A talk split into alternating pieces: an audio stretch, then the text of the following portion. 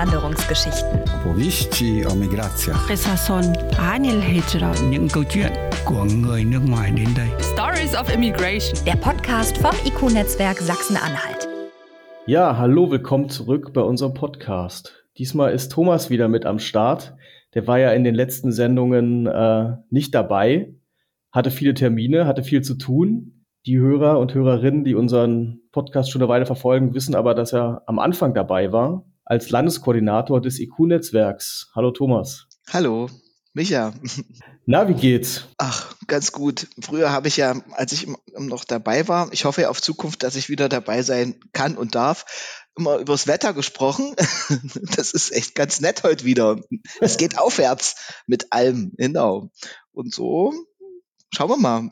Schön, dass du wieder dabei bist. Ähm, unser heutiges Thema soll das ominöse IQ-Netzwerk sein. Wir haben ja in den letzten Sendungen immer schon einzelne Aspekte unseres Angebotes vorgestellt, aber heute wollen wir den Zuhörerinnen und Zuhörern mal so, ein, so einen Überblick geben. Was, was können wir überhaupt leisten? Warum soll man sich überhaupt an uns wenden? Und da haben wir natürlich als erstes Thema die Anerkennung ausländischer Berufsabschlüsse. Das klingt so so abstrakt, aber in der Realität kommt es dann unter anderem mal vor, dass vielleicht ein syrischer Ingenieur bei seinem Bruder im Dönerladen arbeitet, weil sein Job in Deutschland nicht anerkannt wurde oder ihn nicht hat anerkennen lassen oder gar nicht darüber Bescheid weiß. Also im Endeffekt, dass Fachkräfte dann im Niedriglohn, Niedriglohnsektor landen und ja, da ihr Dasein fristen. Wie siehst du das? Ja, ja, also es ist ja eine, schon eine gute Beschreibung, die du so bringst, was einfach passieren kann. Und äh, jetzt muss man dazu sagen, das IQ-Netzwerk, da fragt man sich ja, was ist denn das für ein Begriff? Ja, man muss dazu sagen, das ist ein, äh, ist ja ein Modellvorhaben und ein, ein Bundes- und ESF Plus Förderprogramm. Ich will jetzt nicht zu sehr mit Fachbegriffen nur handhaben, aber es zeigt nochmal auf, wie das eingebettet ist. Aber der Kern des Gesamten, und das hast du ja gerade schon angesprochen, ist ja im Grunde äh, die Anerkennung des ausländischen Bildungs- oder Berufsabschlusses, der sozusagen, worauf, das wissen viele nicht, ähm, gibt es einen Rechtsanspruch. Das heißt, ähm, äh, für, für ein Verfahren zur Anerkennung des Ausl der ausländischen Qualifikation, und das ist unabhängig von der Staatsangehörigkeit und auch des Aufenthaltsstatuses, darf man das anerkennen lassen. So, und das große Problem, aber das ist ähm, nicht nur auf Deutschland bezogen, ich denke, das ist grundsätzlich, ist ja, Jetzt kommt jemand mit einem ausländischen Abschluss und die Frage ist ja, wie ist äh, das, wie ist der in Deutschland? Wie, wie wird er zu einem deutschen Referenzberuf bewertet? Ja, und ähm, das ist für bestimmte Berufsgruppen ist es absolut notwendig, dass äh, ohne die Anerkennung des ausländischen Abschlusses kann hier nicht gearbeitet werden. Ja, das zum Beispiel ist logisch. Ärzte, also alles Berufsgruppen, die wo, wo man sagt, geht nicht ohne die Anerkennung, weil einfach eine Gefahr dahinter steht oder ja, man einfach eine unglaubliche Qualifikation braucht, um zu wissen, ähm, wie das eben hier läuft. Hm. Ich fasse mal zusammen. Vielleicht ist es für einige Hörer dann äh, manchmal komplex. Es gibt also äh, Berufe und Ausbildung in der ganzen Welt, aber es kann sein, dass in deinem Herkunftsland du was gelernt hast, was in Deutschland so nicht existiert oder äh, wo du vielleicht sogar noch Weiterqualifizierungsmöglichkeiten brauchst um dann den offiziellen Titel zu haben. Ja, ja, genau das.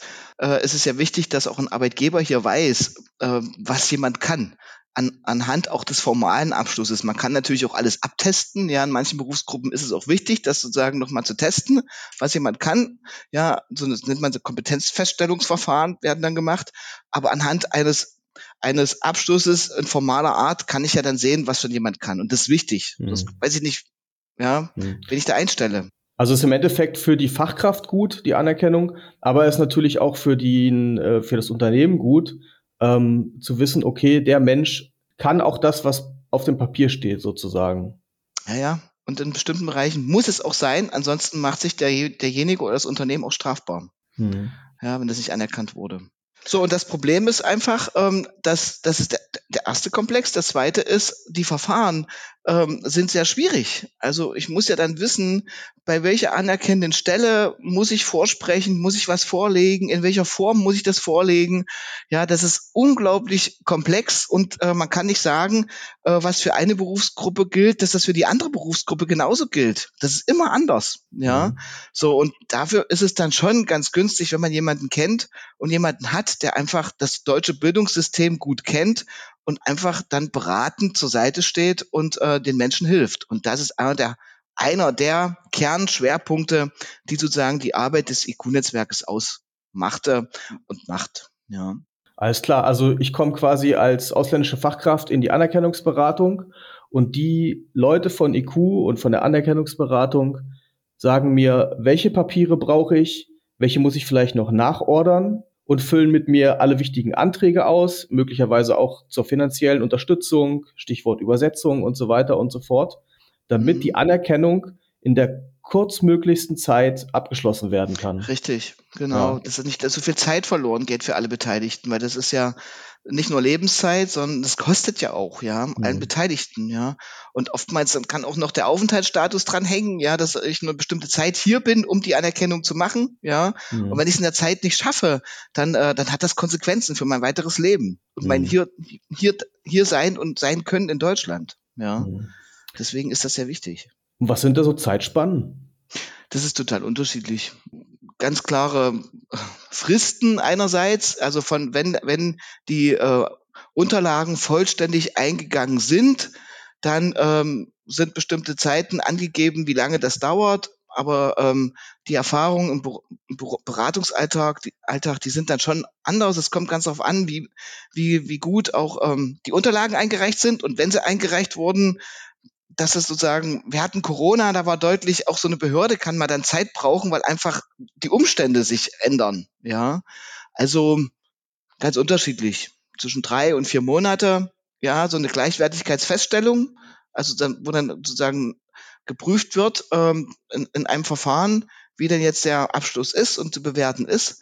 Ähm, und dann nochmal, wenn dann gesagt wird, okay, Sie haben folgende Defizite, folgendes muss noch durch über eine Prüfung oder andere ähm, Verfahren ausgeglichen werden, kann das dann unterschiedlich sein. Ja, sagen wir mal zum Beispiel bei einem Arzt, also ja, so Gesundheitsberufe, sagen wir so circa 18 Monate, ja, aber es kann auch länger sein. Mhm. Ja. Aber das ist ja schon ein relativ komplizierter Vorgang.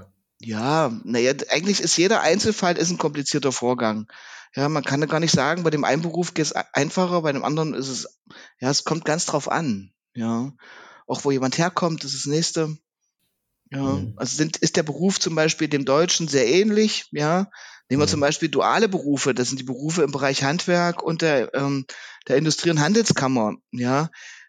Dieses duale System gibt's nur in Deutschland und in Österreich. Dual heißt, ähm, ich arbeite sozusagen im Betrieb und, und, äh, und habe auch einen Arbeits-, äh, einen Ausbildungsvertrag mit dem Betrieb, mhm. aber habe sozusagen Zeiten gleich äh, in der Berufsschule angedockt.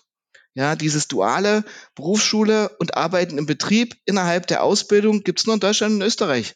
Ja, wenn das nirgendwo anders gibt, dann muss man ja komplett neu das Ganze bewerten und schauen, was noch, noch erbracht werden muss, um genau diesen Defizit, den es dann gibt, ja, geben kann, auszugleichen. Kannst du da auch eine Zeitspanne sagen?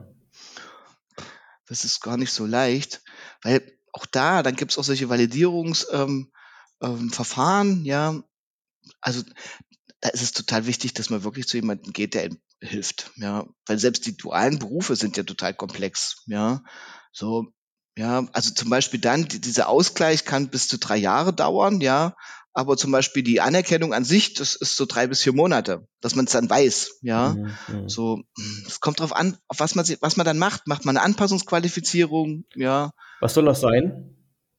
Naja, da wird sozusagen geschaut, ähm, folgende Fachinhalte wurden schon geleistet, folgendes fehlt noch. Und dann wird sozusagen eine Anpassung an den hiesigen deutschen Beruf wird dann über eine Qualifizierung gewährleistet. Was ist denn eigentlich, wenn ich diese Anerkennung durchlaufen habe, Beruf XY, und dann stellen die fest, hm, können wir ihn leider, wir können den Titel Beruf XY leider nicht geben. Da fehlt noch was. Kann mir IQ da auch helfen? Na, das ist ja genau der Punkt. Also in dem Fall kann IQ helfen, ja, indem man wir weiterleiten dann an Spezialteams, die dann passgenaue Qualifizierungen oder diesen Qualifizierungsweg mit einer passgenauen Qualifizierung heraussuchen. Äh, am besten noch, wenn es gut geht, sogar in Richtung äh, schon einen Arbeitgeber, ja, mhm. um sozusagen diesen Ausgleich dann hinzubekommen. Okay, also es gibt dann nicht nur diese effiziente Unterstützung bei der Anerkennung des gesamten Papierkrams, genau. sondern auch noch Hilfen, falls die Anerkennung äh, Beruf XY nicht vollständig war, sondern ähm, ist einfach mhm. noch diverse ähm, Teilbereiche nochmal nachgeschult werden müssen. Das macht IQ auch. Und ich habe ja. schon gehört, es gibt auch Hilfe beim Berufseinstieg, ja? Ja, also das, das, könnte zum Beispiel sein, ich bin dann beim Arbeitgeber und merke, oh, oh, oh, hier fehlt doch irgendwas. Wo ist hier mein Arbeitsvertrag? Mhm. Äh, oder, oder, oder. Ich habe das Gefühl, ich werde ja irgendwie meine Rechte, ich bekomme die nicht so richtig. Ja. Mhm. So, und dann gibt es sozusagen innerhalb des, ähm, des IQ-Programms gibt es dann eine, eine Struktur der Beratung, damit ich eben meine Rechte, die ich als ähm, Arbeitnehmer habe oder Arbeitnehmerin, dann einfach auch einfordern kann. Mhm. Ja, das ist dann, es ist keine Rechtsberatung, ja, aber so eine erste Hilfe, äh, um zu gucken, ist da alles rechtskonform? Ja, mhm. äh, oder muss da irgendwie nachgesteuert mhm. werden, ja. Das war ja jetzt viel die Arbeitnehmerseite. Kann IQ auch den Arbeitgebern helfen? Zum Natürlich. Thema also zum Beispiel ja, Fachkräfteeinwanderungsgesetz, das wird ja auch gerade wieder nochmal neu aufgelegt. Ja, das wird jetzt novelliert. Äh, es ist tatsächlich so, man, man muss es von allen Seiten betrachten, weil es ist ja nicht nur, man braucht alle.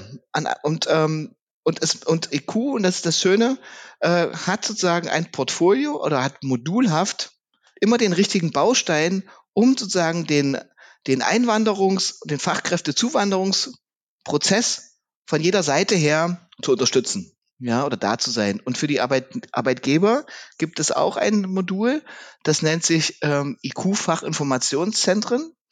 Ähm, hier kann man hingehen, kann man sich hinwenden zu den Kollegen und äh, wenn es Fragen gibt, zum Beispiel ähm, zum Fachkräfteeinwanderungsgesetz, also ein Arbeitgeber möchte jemanden aus dem Ausland gerne rekrutieren, ja, dann kann man hier Unterstützung bekommen. Und das Interessante ist eben auch hier, dass eben hier auch wieder der Aspekt der Anerkennung eine sehr große Rolle spielt.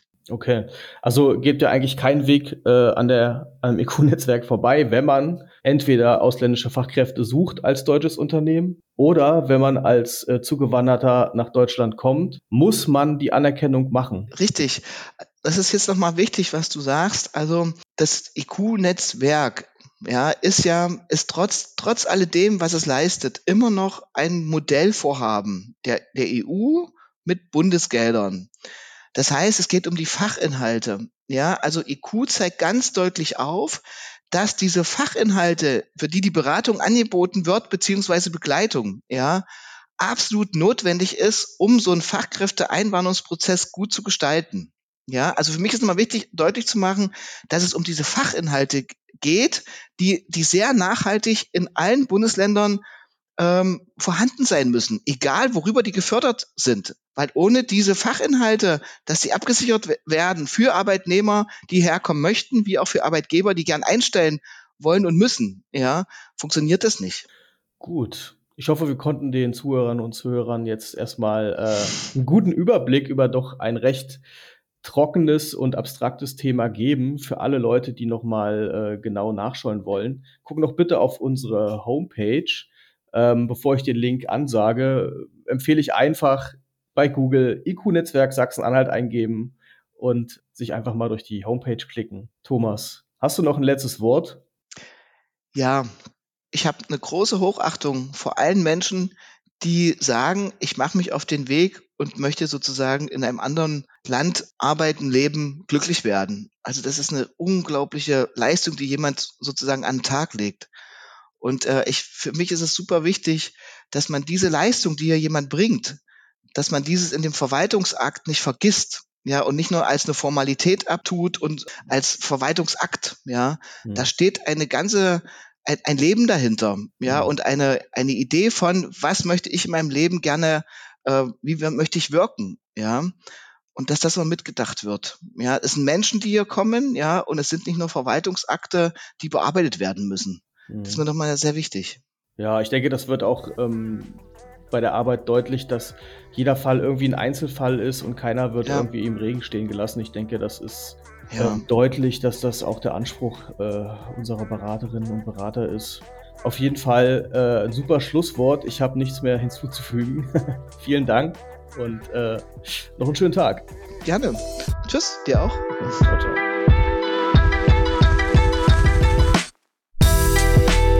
Einwanderungsgeschichten. Opowieści o migracjach. Qissa son Anil Hijra. những câu chuyện của người nước ngoài đến đây Stories of Immigration. Der Podcast vom IQ-Netzwerk Sachsen-Anhalt.